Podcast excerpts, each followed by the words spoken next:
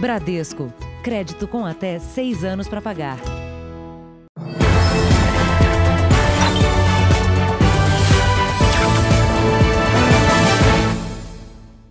Olá, boa noite. Boa noite. A Polícia Federal fez hoje a maior operação do ano contra o tráfico internacional de drogas. Pelo menos 30 pessoas foram presas em 10 estados e até no exterior. A justiça bloqueou quase meio bilhão de reais em bens dos investigados. A casa, avaliada em 13 milhões de reais, que fica na Espanha, foi bloqueada a pedido da justiça brasileira. Ela era um dos esconderijos dos traficantes na Europa. Um deles, Assad Khalil Kiwan, foi preso hoje. Ele é apontado como um dos líderes de uma quadrilha internacional de tráfico de drogas. Também foram cumpridos mandados em Portugal, nos Emirados Árabes e na Colômbia. Oito investigados estariam vivendo fora do Brasil. Aqui no Brasil, 700 agentes foram às ruas em 10 estados para cumprir 66 mandados de prisão.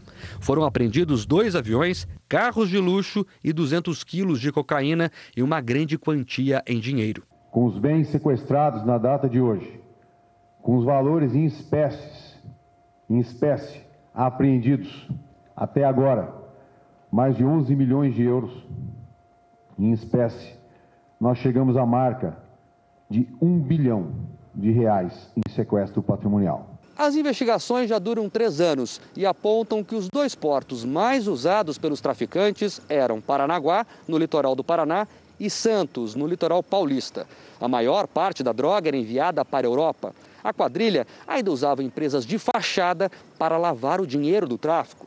A estimativa é que o esquema tenha rendido meio bilhão de reais. E quando você aplica o inesperado e chega até a cúpula da organização criminosa e tem acesso aos dados, a informática deles, você tem uma operação para muitos anos, muitas fases, e você pode chegar muito, muito mais longe. Veja agora outros destaques do dia. Fiocruz planeja vacinar 130 milhões de brasileiros em 2021. Já o Instituto Butantan acha que a Coronavac será a primeira a ser usada no Brasil. Funcionárias de supermercado entram em contradição sobre a morte de João Alberto. Ministro Paulo Guedes volta a falar que auxílio emergencial não será prorrogado. Japão cria robô para alertar quem está sem máscara.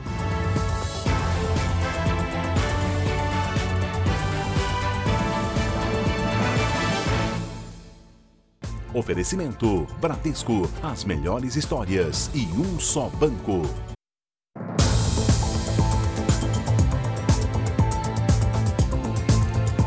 O Jornal da Record conseguiu com exclusividade novos vídeos da morte de João Alberto, um homem negro espancado por seguranças dentro de um supermercado em Porto Alegre. Em uma das imagens, um dos seguranças sugere que a vítima estaria drogada. Na outra, uma cliente relata que alertou aos seguranças que João Alberto estava ficando com a boca roxa. A polícia investiga também se, além de homicídio, houve o crime de racismo. Imagens inéditas mostram, por outro ângulo, João Alberto caído no chão após ser agredido. Ele está inconsciente. Um dos seguranças tenta se explicar às testemunhas.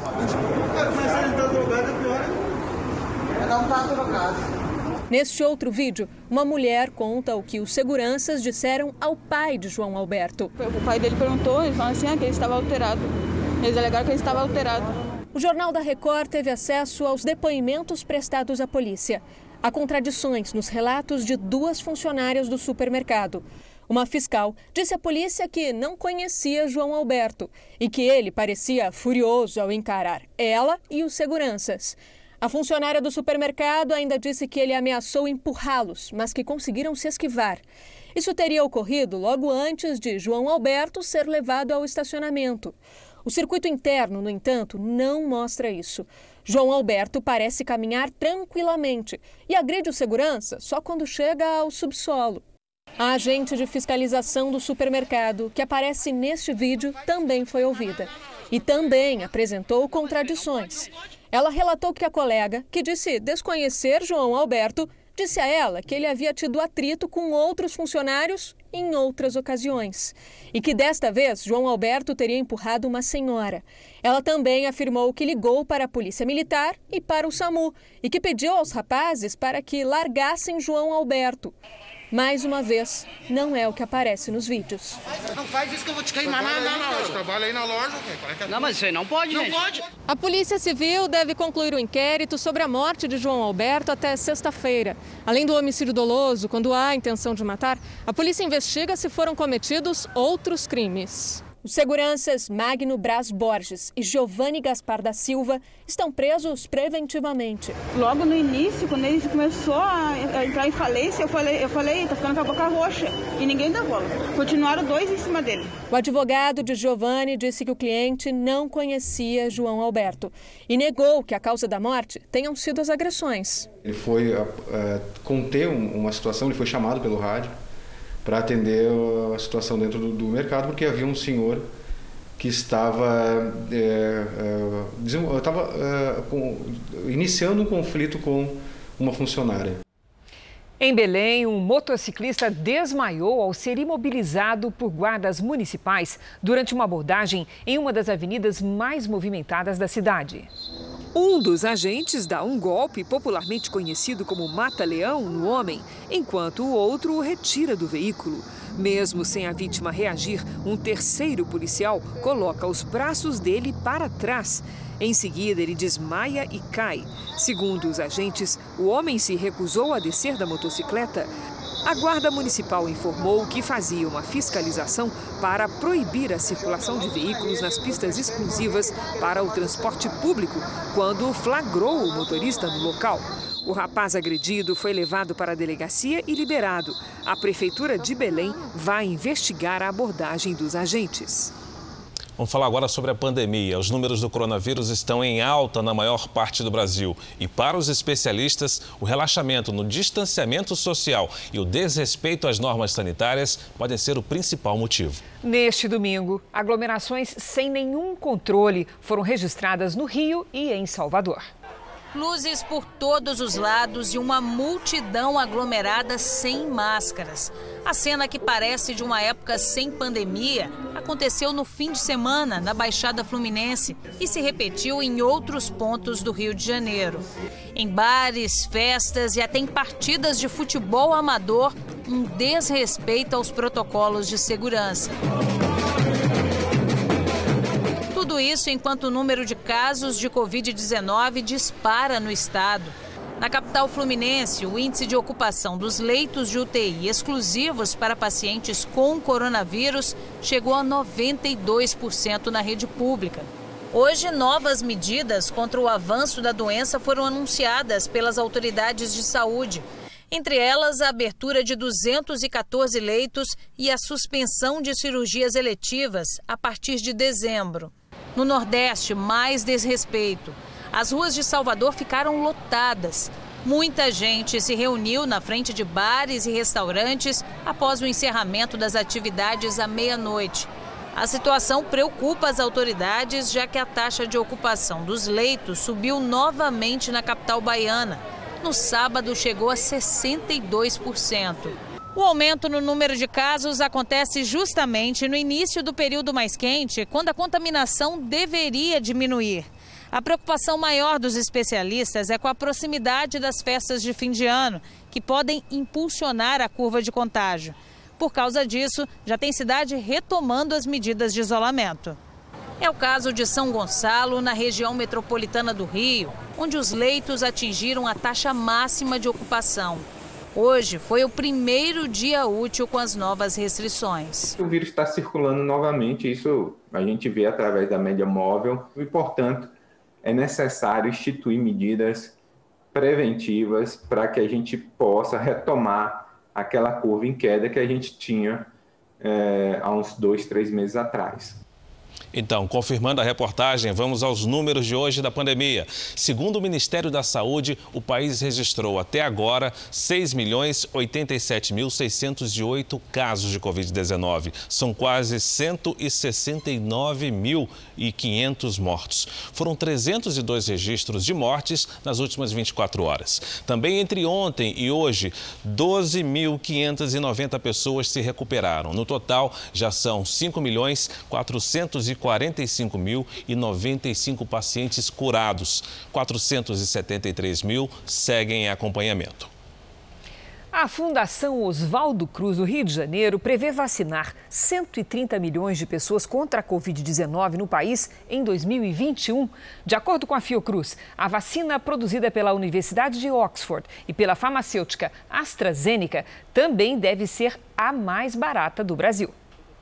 As notícias são animadoras. Até o fim do ano que vem, mais de 60% da população brasileira pode estar vacinada contra o coronavírus. A previsão da Fiocruz é imunizar 130 milhões de pessoas com a vacina desenvolvida pela Universidade de Oxford em parceria com a AstraZeneca. A farmacêutica anunciou que a eficácia média da vacina é de 70% e as pesquisas mostraram um resultado curioso. Quando os voluntários receberam duas doses, a eficácia foi de 62%. Já quando os voluntários receberam uma dose e meia da vacina, a eficácia foi de 90%. A expectativa é que a vacina gere imunidade por pelo menos um ano. E o armazenamento dela é bem simples: refrigeração normal de 2 a 8 graus positivos e pode ficar estocada por seis meses. Essa também é a vacina mais barata até agora. Cada dose deve custar pouco mais de 17 reais. Nenhuma pessoa que tomou a vacina de Oxford registrou caso grave da doença. Tem mais notícia boa. Os estudos com a vacina chinesa Coronavac chegaram à fase final. E a eficiência do produto deve ser divulgada no começo do mês que vem, né? Para o Butantan de São Paulo, a vacina será a primeira disponível no país. A pesquisa da Coronavac tem a colaboração de 10 mil voluntários. Metade recebeu o imunizante, a outra metade um placebo, que não tem nenhum efeito. Para o teste ser finalizado, era necessário que pelo menos 61 voluntários fossem infectados pela doença. Esse número chegou a 74. Agora os dados serão enviados a um comitê internacional que vai calcular a eficácia da vacina. Os resultados devem ser conhecidos no começo de dezembro. Se todos os casos apareceram em quem é, recebeu o placebo, a eficácia é 100%. A conclusão do estudo vai ser entregue à Agência Nacional de Vigilância Sanitária, que vai decidir se autoriza o uso da vacina. Os dados que a Anvisa vai analisar também serão enviados para o órgão que tem a mesma função na China. As duas agências fazem parte de uma entidade internacional que estabelece padrões para esse tipo de avaliação científica. Por isso, a expectativa aqui no Butantan é que a aprovação do registro da vacina na China, se ocorrer primeiro, pode acelerar o processo aqui no Brasil. Essas notícias que eu menciono aqui, e eu volto a dizer, coloca essa vacina como a vacina mais próxima de utilização aqui no Brasil. Até o final do ano, o Instituto Butantan terá 46 milhões de doses da Coronavac disponíveis. Enquanto não há aprovação, os cuidados para evitar a doença precisam continuar. Na última semana, houve aumento de 17% nas internações por Covid em São Paulo. E na anterior, já haviam crescido 18%. Para os infectologistas, é o resultado do comportamento de muitas pessoas. Abriram a guarda e foram a eventos, a festas privadas, sem qualquer proteção. E nas redes sociais do Jornal da Record, você confere em que fase estão outras três vacinas contra a Covid-19. Acesse lá quase 7 milhões de testes de PCR, aquele que colhe secreção do nariz ou da garganta do paciente, estão prestes a perder a validade. Os testes que deveriam ter sido distribuídos ao SUS estão estocados em um armazém em Guarulhos, na Grande São Paulo. O presidente Jair Bolsonaro, em uma rede social, afirmou que cabe aos estados e municípios explicarem o porquê de não terem utilizado os exames. Mas o estado de São Paulo alega que os testes chegaram incompletos. Agora, eleições americanas, Joe Biden anunciou postos importantes de sua futura equipe de governo. Já o presidente Trump segue questionando na justiça o resultado das eleições. O Michigan certificou agora há pouco a vitória do democrata no estado. A discussão continua na Pensilvânia e pode ser confirmada a qualquer momento. A certificação pelos estados é importante porque é por meio dela que se forma o colégio eleitoral, pelo qual os delegados elegem de fato o presidente. As autoridades estaduais têm a data limite de 11 de dezembro para apontar o vencedor. O presidente Trump mantém ações na justiça pedindo novas apurações e invalidação de votos que considera ilegais em vários estados. Enquanto isso, Joe Biden anunciou o diplomata Anthony Blinken, que havia trabalhado no governo Obama, como secretário de Estado. Outros nomes da área de segurança e inteligência foram confirmados. Como o impasse continua, Joe Biden segue sem acesso aos recursos e informações para um governo de transição. Entre as lideranças empresariais e políticas, cresce a pressão para que o presidente Trump permita o início desse processo. Ainda nesta edição, falta de matéria-prima atrapalha a retomada das atividades nas empresas. E também, em Macapá, além da falta de luz, moradores contabilizam os prejuízos provocados pela chuva.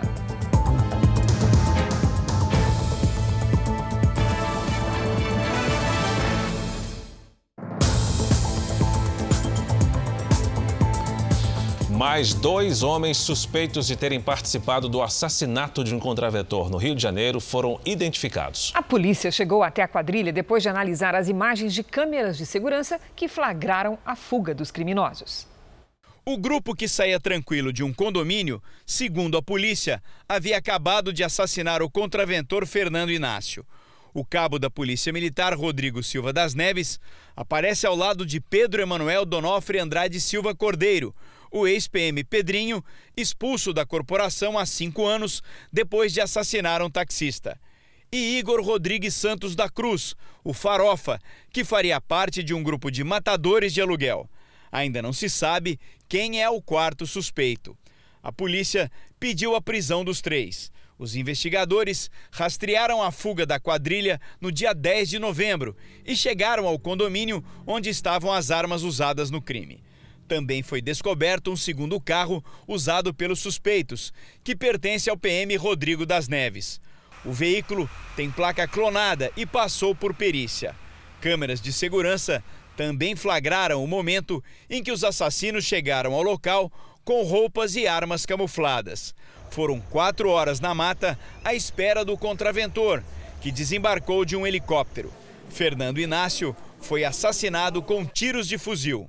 A identificação de quase todos os envolvidos no atentado ajuda a polícia a descobrir a motivação e o mandante. Os autores do crime são amigos e frequentadores da quadra da escola de samba Mocidade Independente de Padre Miguel.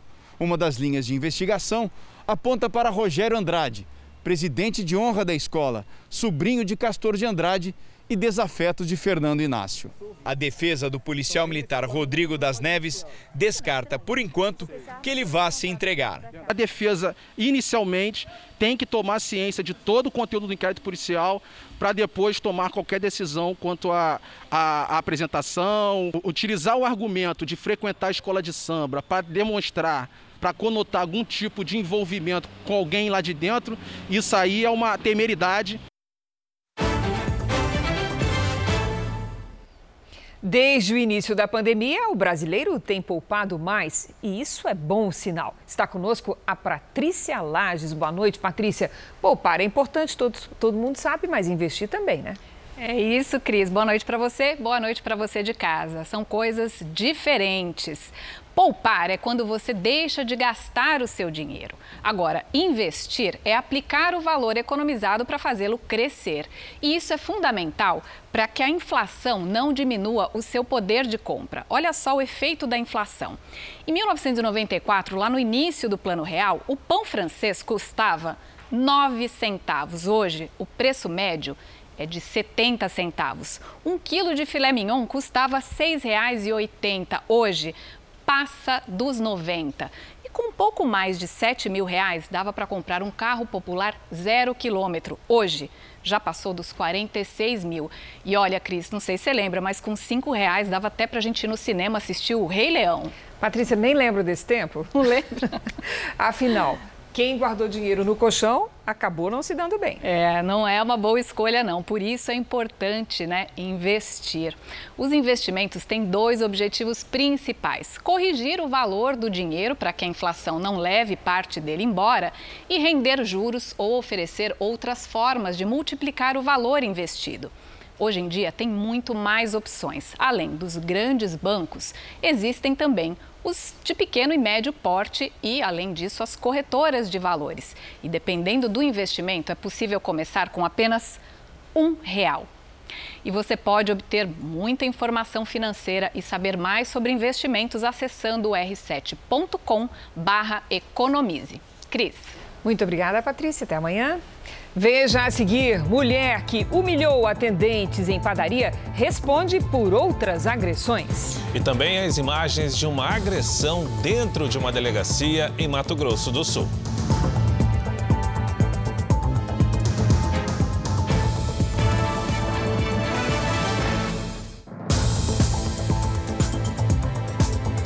O presidente Jair Bolsonaro voltou a defender as ações do governo para evitar aumentos de preços e o desabastecimento de comida.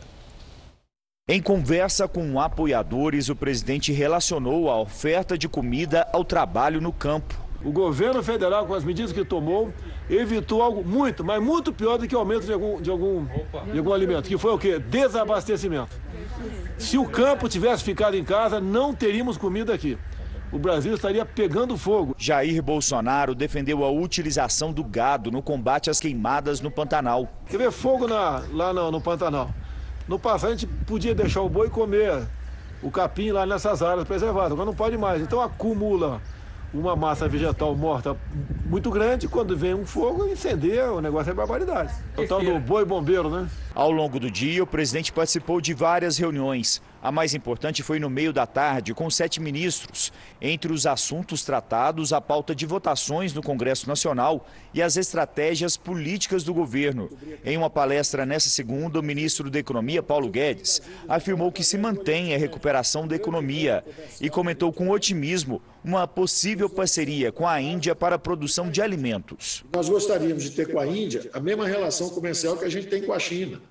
Ou seja, movermos o nosso comércio de 2, 3 bilhões de dólares por ano para 100 bilhões de dólares. Em outra videoconferência, o ministro falou que o governo não pensa nesse momento em prorrogação do auxílio emergencial, mas que há pressões políticas e muitas pessoas falando em segunda onda. Do ponto de vista do governo, não existe a prorrogação do auxílio emergencial. É evidente que há muita pressão política para isso acontecer, é evidente que tem muita gente já falando em segunda onda, etc. Nós estamos preparados. Se tiver uma segunda onda, efetivamente, nós já sabemos como reagir. Jair Bolsonaro também está de olho nas eleições de 2022. De acordo com uma importante pessoa ligada ao presidente, com quem eu conversei, ainda há esperança na criação de um novo partido, o Aliança pelo Brasil.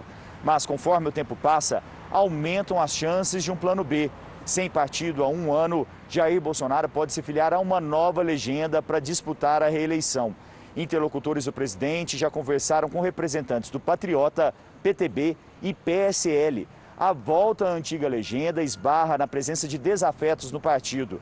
Também há possibilidades de o presidente se filiar ao Republicanos ou PRTB. Agora há pouco, Jair Bolsonaro falou sobre o assunto. Não é fácil formar um partido hoje em dia. Não. Está tentando, mas se não conseguir, a gente em março vai ter uma nova opção, ok?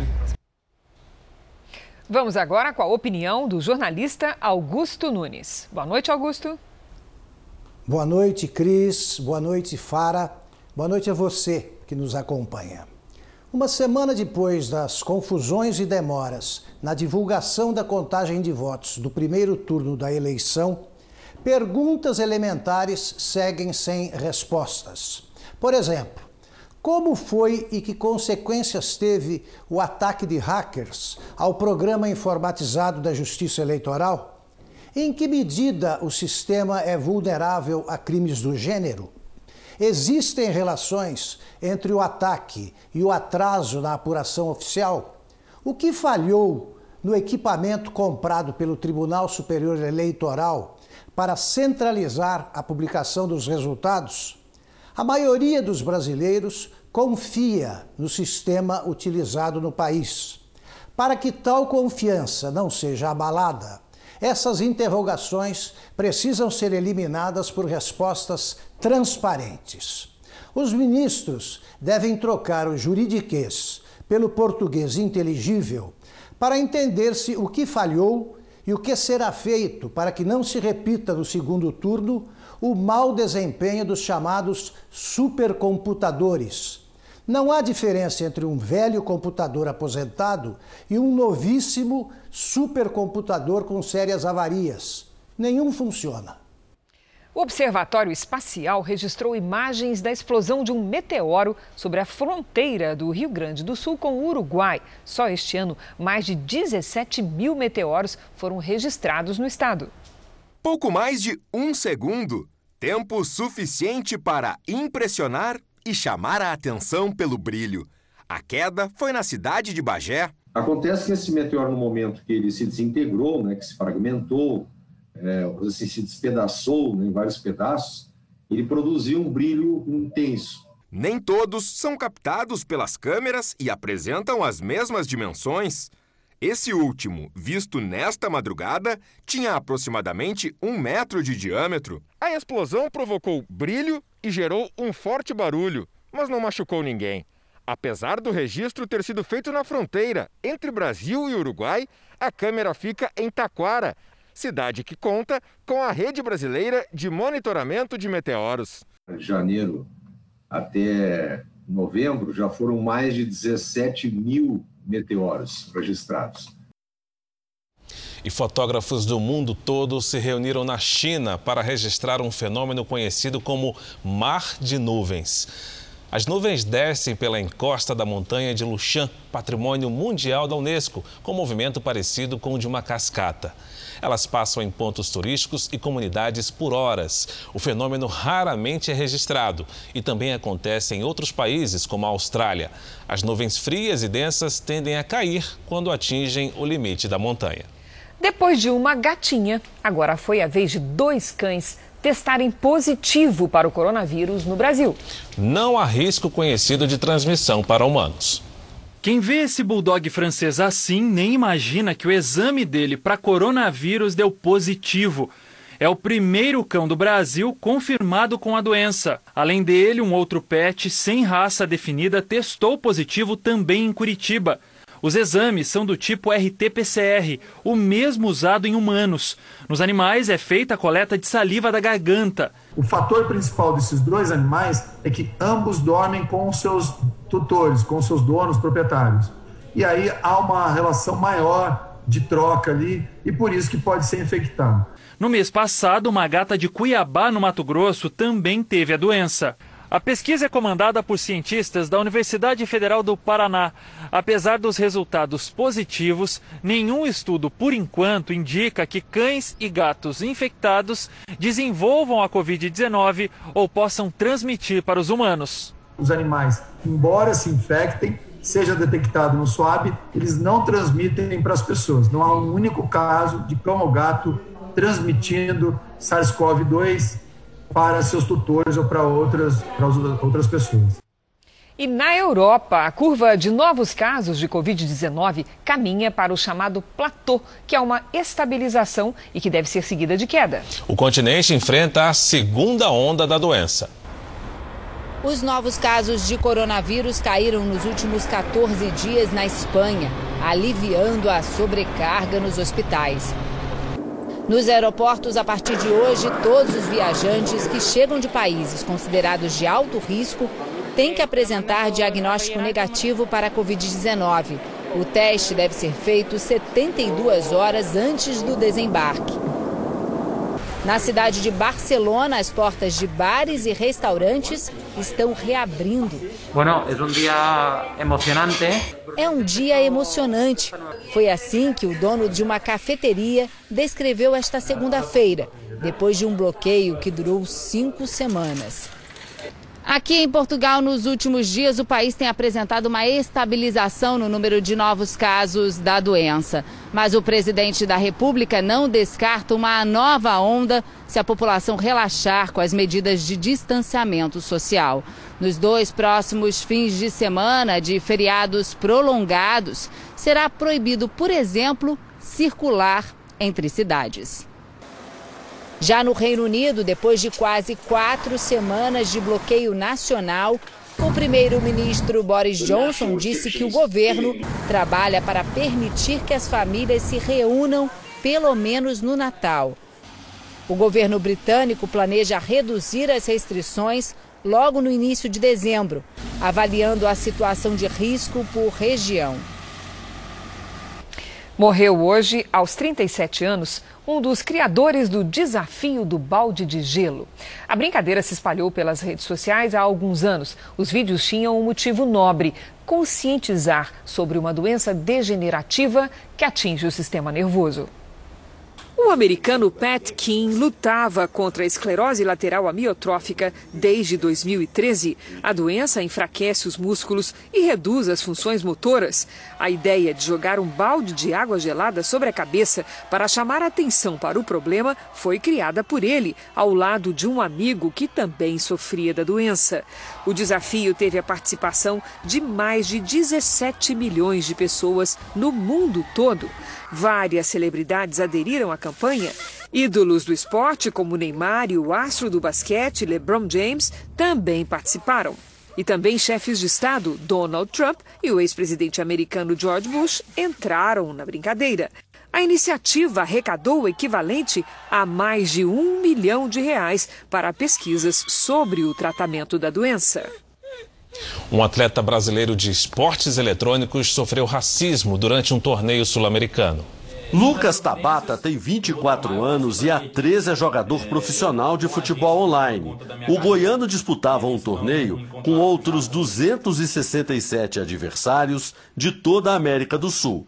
Durante uma partida contra um argentino, a internet caiu e a polêmica começou. O árbitro chegou a dar a vitória ao brasileiro, mas retomou a partida e Lucas acabou derrotado nos pênaltis. Em seguida, ele sofreu diversos ataques racistas e xenofóbicos. Eu não xinguei, eu não insultei, eu não, não falei nada sobre o meu adversário, por mais que eu, eu fui prejudicado, porque eu, eu ganhei de WO, passou mais uma hora e eles voltaram o meu jogo. Eu tinha sido prejudicado. A comunidade argentina lotou as redes sociais de Lucas e, entre outras ofensas, ele foi chamado de macaco. Triste demais, nunca tinha passado por isso. Infelizmente, muitas pessoas passam por isso todos os dias no mundo todo, infelizmente, porque isso aqui é inaceitável que aconteceu. Como se não bastassem os casos de injúria racial no futebol real, a discriminação agora chega ao campo virtual e a repercussão foi imediata. Atletas, clubes e entidades esportivas lamentaram e repudiaram o ocorrido. Contudo, o brasileiro disputa a próxima fase do torneio na primeira semana de dezembro.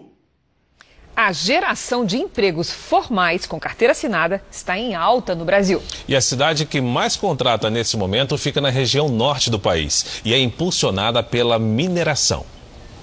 Foram quase 10 meses procurando uma oportunidade de trabalho até que finalmente Demerval conseguiu. Tava meio difícil, né? Mas eu comecei a fazer os testes, eles gostaram de mim e hoje eu tô aqui trabalhando de carteira assinada e tudo. Ele agora é um em uma lista de quase 7.600 profissionais recém-contratados em Parauapebas, no sudeste do Pará.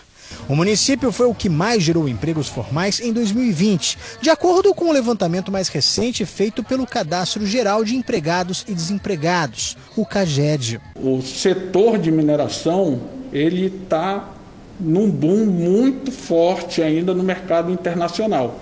Né? Tem uma demanda muito forte e isso faz com que as empresas que estão em Paraupebas, tanto as mineradoras como as empresas satélites, elas demandem muita mão de obra. Setembro foi o mês com o melhor resultado de 2020. Mais de 1 milhão e 300 mil pessoas foram contratadas, número bem maior do que o de demissões.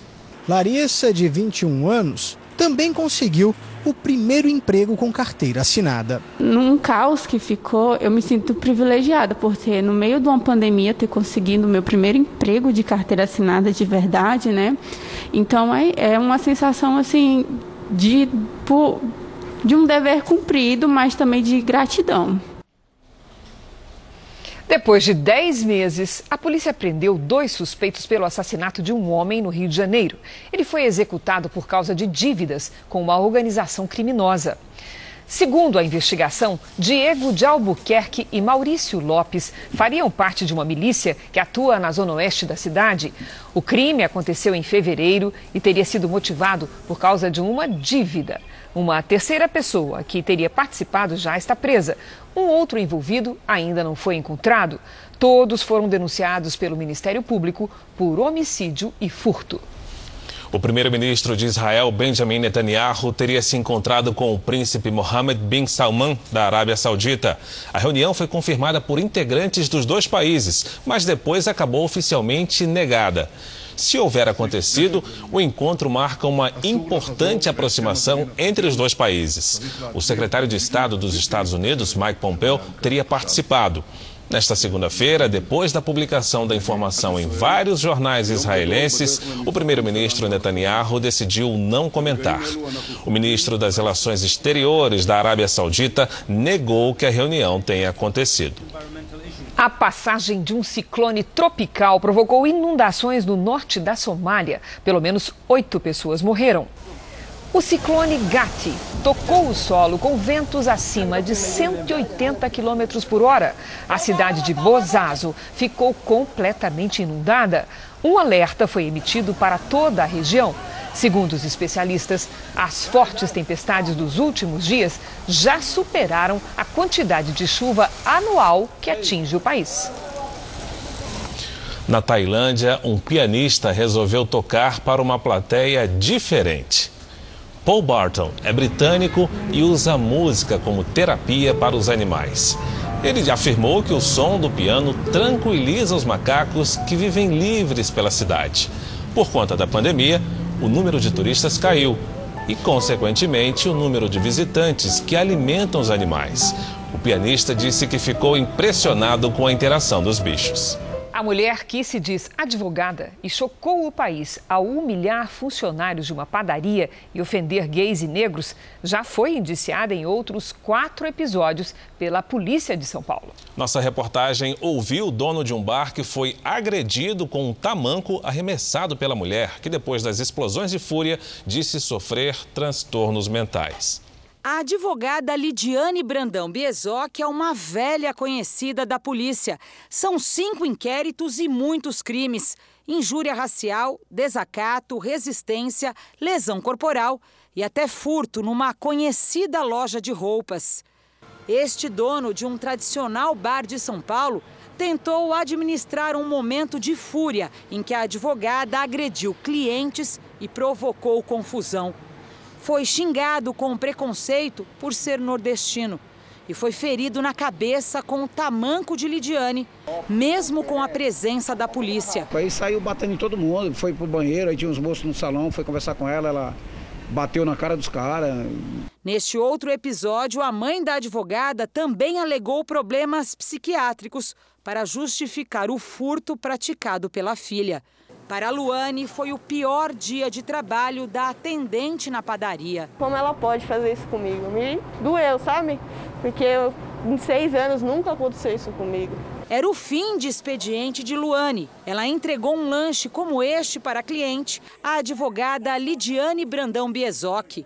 Lidiane, que já chegou à padaria exaltada, exigiu que a trabalhadora abrisse 25 sachês de maionese para ela. Luane abriu a metade e depois sugeriu que a cliente usasse a maionese da casa. A advogada ameaçou a funcionária. Ela pediu para viagem, ela falou assim, aí ela falou: "Se não tiver bom, eu vou jogar na sua cara". Daí para frente, o que se viu foi uma sequência de ofensas e agressões gravadas por clientes. Cala a boca você!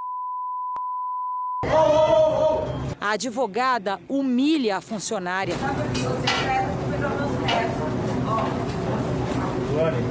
Clientes tentam defender a funcionária das agressões. Você não tem o direito de fazer isso com ela. E também se tornam alvo do descontrole de Lidiane, que xinga os dois homens com palavras racistas e homofóbicas. Deixa ela bater.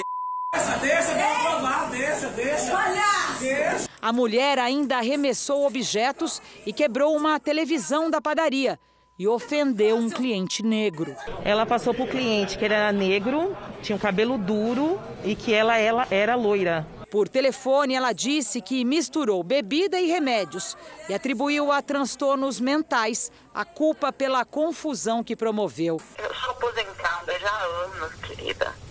Hum. Eu, eu, tenho um problema de, de, de, de depressão, bipolaridade muito grave. Eu não posso trabalhar. A advogada foi presa por lesão corporal, injúria e discriminação racial.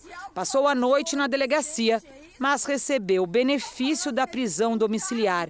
Aqui na padaria, os funcionários estavam acostumados com o desrespeito dessa cliente. Eles contam que já foram humilhados várias vezes. Só quero que, que a justiça seja feita, né? E nada mais. Que ela pague por tudo que fez com os meninos e comigo. A OAB São Paulo informou que Lidiane Brandão Biezoc não consta no cadastro da entidade como advogada. O senador Irajá Silvestre Filho é suspeito de estupro em São Paulo. A vítima seria uma modelo de 22 anos. O senador nega a acusação. A polícia analisa as câmeras de segurança deste flat na zona sul de São Paulo. Imagens que mostram a chegada da modelo de 22 anos e do senador Irajá Silvestre Filho. Ele é investigado por suspeita de estupro. No banheiro da suíte, que fica no terceiro andar, a jovem mandou mensagens para amigos no começo da madrugada. Socorro, estou sendo estuprada. Manda a polícia, pelo amor de Deus. Ele vai tirar meu celular. Logo depois, a modelo enviou a localização do hotel onde estava. Um amigo que ajudou a jovem me atendeu por telefone. Acordei hoje com as mensagens de socorro dela. Quem amparou ela foi uma outra amiga.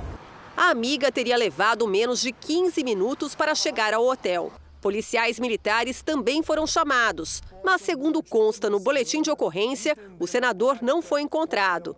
Na delegacia, a modelo disse que foi apresentada ao senador por amigos no almoço no Jockey Clube de São Paulo. Seguiram até uma casa noturna, onde consumiram bebidas alcoólicas e que, a partir daí, não se lembra de mais nada. Aos policiais, ela afirmou que só despertou durante o ato sexual. A modelo foi medicada e passou por exames. Ela deve prestar um novo depoimento, dessa vez na Delegacia de Defesa da Mulher. O senador também deve ser ouvido nos próximos dias. O advogado dele esteve na delegacia e teve acesso às imagens das câmeras de segurança. Ele nega veementemente ter cometido qualquer crime, muito pelo contrário, ele foi muito taxativo em dizer que passou de um relacionamento de pessoas adultas, onde houve uma paquera, e um relacionamento. As imagens são a maior prova de que, de fato, ambos estavam juntos, andando de mão dadas, como se fossem namorados e conscientes é, dos seus próprios atos. Irajá Silvestre Filho é filho da senadora Cátia Abreu, que está internada em São Paulo com Covid-19.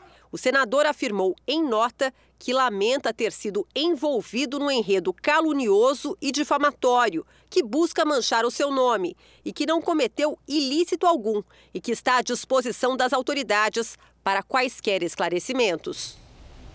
O governador de Mato Grosso do Sul determinou hoje o afastamento de dois policiais militares que agrediram uma mulher dentro de um batalhão. O caso aconteceu na cidade de Bonito. E a vítima, uma turista, estava algemada quando foi atingida por socos e chutes. As imagens são de uma câmera do batalhão da Polícia Militar de Bonito, no Mato Grosso do Sul. A mulher de 44 anos está algemada e recebe tapas, socos e pontapés de um tenente da Polícia Militar, que precisou ser contido por uma colega de trabalho. É ela que consegue retirar o policial de cima da vítima. A mulher que não quer ser identificada conta que foi levada ao quartel após um desentendimento que começou num restaurante da cidade.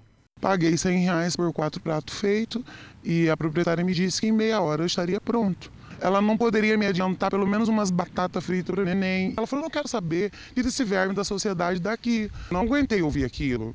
E, e fui para cima dela mesmo. O caso aconteceu em setembro, mas as imagens só foram divulgadas agora. Hoje, a Corregedoria da Polícia Militar de Mato Grosso do Sul identificou o tenente e também outro PM que aparece no vídeo. E a pedido do governador do estado, os dois foram afastados.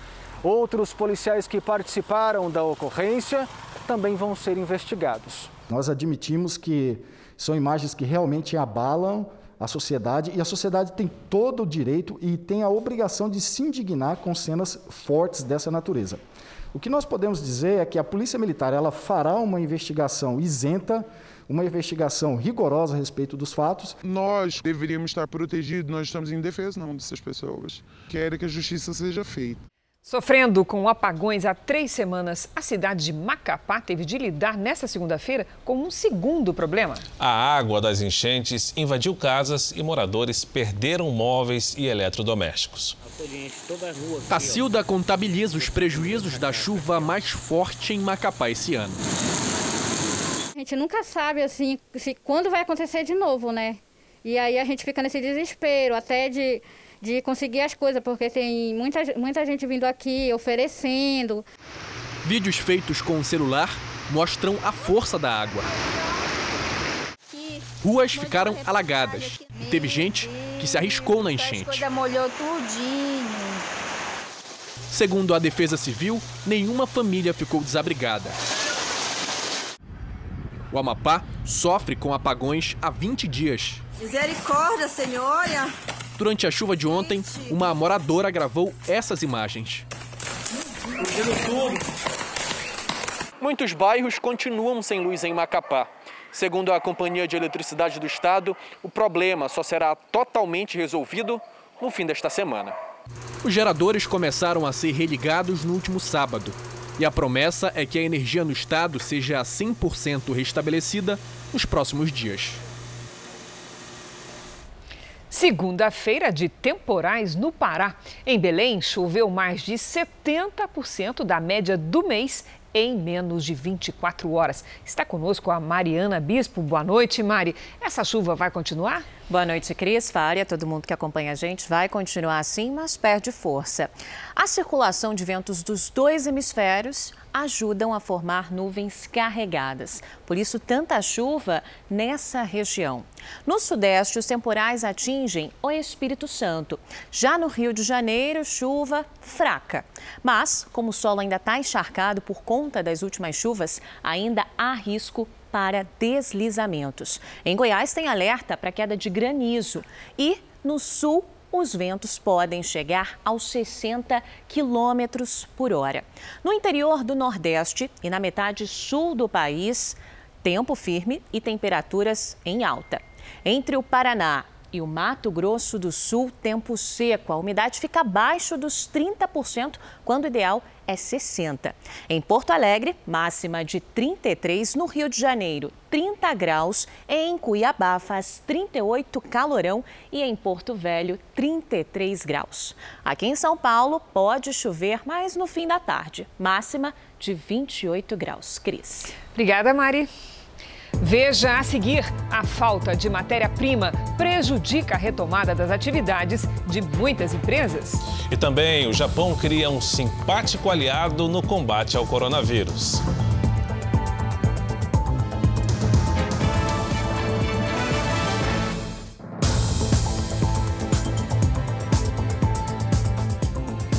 Duas em cada três indústrias estão com dificuldades para conseguir matéria-prima, segundo a Confederação Nacional do Setor. A procura por insumos é muito maior que a oferta e, mesmo quem importa, está sofrendo com a escassez e a desvalorização do real. Sabe aquele plástico bolha que todo mundo adora estourar? É um dos produtos feitos nesta fábrica em Ribeirão Pires, na Grande São Paulo. As máquinas que produzem embalagens e suportes ficaram paradas até o meio do ano.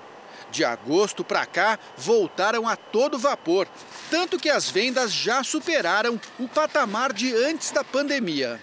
No mês passado, a empresa contratou mais cinco funcionários e podia estar contratando ainda mais porque os pedidos não param de aumentar.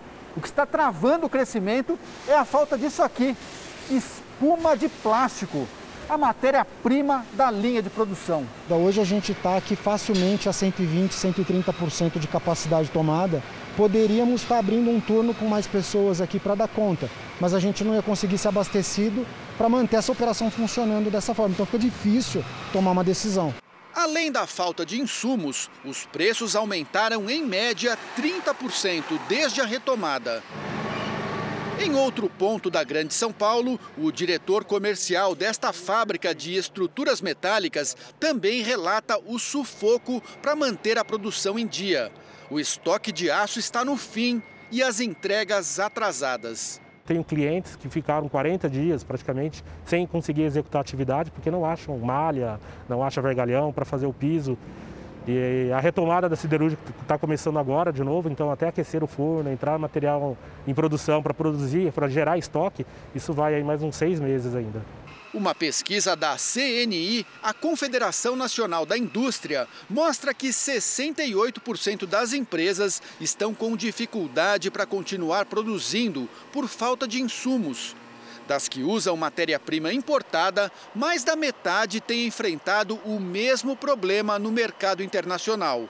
Além disso, oito de cada dez indústrias relataram aumento no preço da matéria-prima. Há um descompasso e no momento a procura é maior do que a oferta de insumos, principalmente as, as empresas menores, de menor porte, estão enfrentando dificuldades ainda mais intensas na aquisição desses insumos. Disso vai resultar um, um atraso, né, de certa forma, na, na própria recuperação da indústria e da economia. Para o consumidor, essa confusão vira dor de cabeça no dia a dia.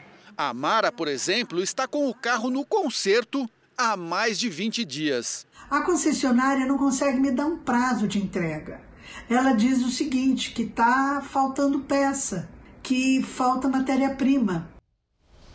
E a pandemia do coronavírus fez a indústria do turismo despencar no mundo inteiro. Só em Israel, a queda foi de 96% em comparação com 2019.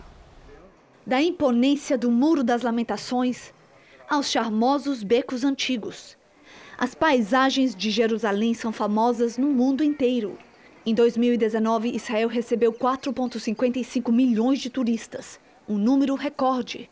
Mas com a pandemia do coronavírus, o turismo israelense entrou em crise e perdeu mais de 19 bilhões de reais desde o início desse ano. Bruno Stolnik, diretor comercial de uma agência de turismo em Israel, explica que a situação está difícil. Desde que começou a pandemia, proibiram a entrada de turistas. Então, isso quer dizer que sem entrada de turistas não tem trabalho. A livraria histórica fechada, a lojinha de souvenir fechada, até mesmo o restaurante de shawarma, a comida mais popular da região, fechado. Estamos na entrada da cidade antiga de Jerusalém, normalmente um ponto turístico lotado de visitantes, hoje está praticamente vazio. Só em setembro houve uma queda de 96% no número de turistas que entraram no país, comparado com 2019. O senhor Sinslawi é dono de uma das lojas de artesanatos mais antigas da região. Você pode ver quando anda pelas ruas. Está vazio. Estamos fechados há quase nove meses. A loja costuma vender joias, peças artesanais e lenços que ele mostra como as mulheres locais costumam usar sobre os ombros. Very nice. Olha só. Antes da pandemia, a loja atendia até 100 clientes por dia. Milhões de pessoas do mundo inteiro sentem uma conexão especial com Jerusalém. Sonham em vir visitar. Mas nos últimos nove meses, por causa da pandemia, poucas pessoas tiveram acesso. E o vazio é marcante.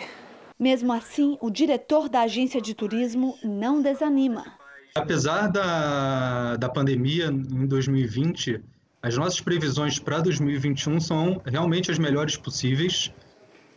De Israel, vamos ao Japão. Em Tóquio, o número de casos da Covid subiu pelo quinto dia seguido. Pois então, vamos conversar com a nossa correspondente Silvia Kikuchi. Bom dia, Silvia, para você. Quantas pessoas foram diagnosticadas nos últimos dias aí em Tóquio? Olá, Cris. São quase 40 mil infectados e mais de 300 casos diários nos últimos cinco dias. Os especialistas acreditam que o Japão vive uma terceira onda do coronavírus. A segunda aconteceu em grandes centros de entretenimentos noturnos, em regiões de bares e restaurantes, e com muitos jovens infectados. Agora os casos estão espalhados pelo país. O governo disse que medidas mais eficazes vão ser adotadas, como restrições de viagens. E neste país tão tecnológico, existem até robôs para emitir aquele alerta a quem não usa máscara. Confira agora na reportagem. Logo que encontra alguém sem máscara, o robô se aproxima e pede cooperação para o uso do acessório. Obrigado pela compreensão, diz ele. Se houver aglomerações, lá vai o Robovi pedir para as pessoas se afastarem. Por enquanto, ele está em fase de testes em uma loja em Osaka, na região central do Japão.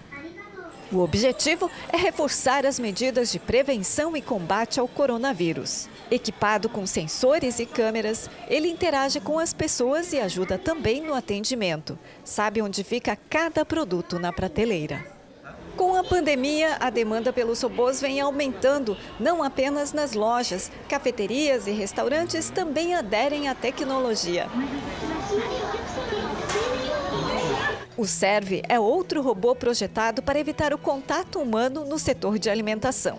Em meio à terceira onda, que obriga o Japão a adotar regras mais rigorosas para evitar a propagação da Covid-19, os robôs viraram ótimos ajudantes. Segundo os criadores, as máquinas também aliviam o estresse dos funcionários das empresas que não precisam chamar a atenção dos clientes para que as medidas de prevenção tão necessárias sejam seguidas. E agora, uma última notícia. O Serviço Geral de Administração dos Estados Unidos endereçou uma carta a Joe Biden em que informa que o processo formal de transição pode começar. Com isso, Biden passará a ter acesso a recursos e informações para, eventualmente, assumir o governo americano em janeiro de 2021.